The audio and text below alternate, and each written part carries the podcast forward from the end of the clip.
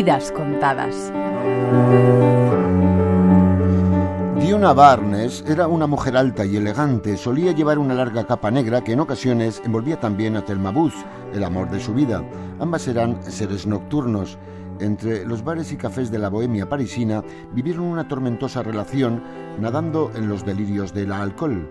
La adicción de Yuna Barnes terminó por hundirla en graves depresiones y la llevó a dos intentos de suicidio. Cuando era una niña en su casa neoyorquina, la familia Barnes recibía a grandes artistas como Jack London o Franz Liszt. Por eso, el padre de Yuna, un pintor fracasado y libertario, consideró que la educación de la hija podría hacerse con mejores resultados en casa que en la escuela. Su madre, una violinista inglesa y sufragista, estuvo de acuerdo. Comenzó su carrera como reportera e ilustradora y publicó sus primeros poemas en el libro de Mujeres Repulsivas. Su sello personal son los personajes perversos, el humor negro, el sabor decadente y cierto toque de esnovismo. Diona Barnes estaba predestinada a llevar una vida bohemia en el Greenwich Village. Allí conoció al editor Courtney Lemon, con quien se casó, aunque por poco tiempo. Llegó a París en 1920 enviada por la revista McCall's para entrevistar a artistas famosos. Diona Barnes formó parte entonces de la llamada generación perdida, norteamericanos expatriados como Hemingway, Scott Fitzgerald, Ezra Pound, T.S. Eliot, Gertrude Stein, que fueron sus amigos, pero también Anais Nin, Isaac Dinesen, Truman Capote, Charles Chaplin o James Joyce.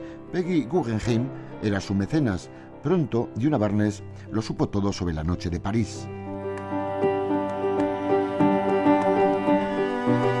En 1928 publicó El Almanaque de las Damas, un pastiche erótico de vidas lesbianas, aunque las vanguardias no tienen secretos para ella. Diona Barnes usa un estilo arcaico. Es una estilista que combina giros antiguos con acentos innovadores, silencios con metáforas precisas y muy elaboradas. Una suerte de gótico modernista.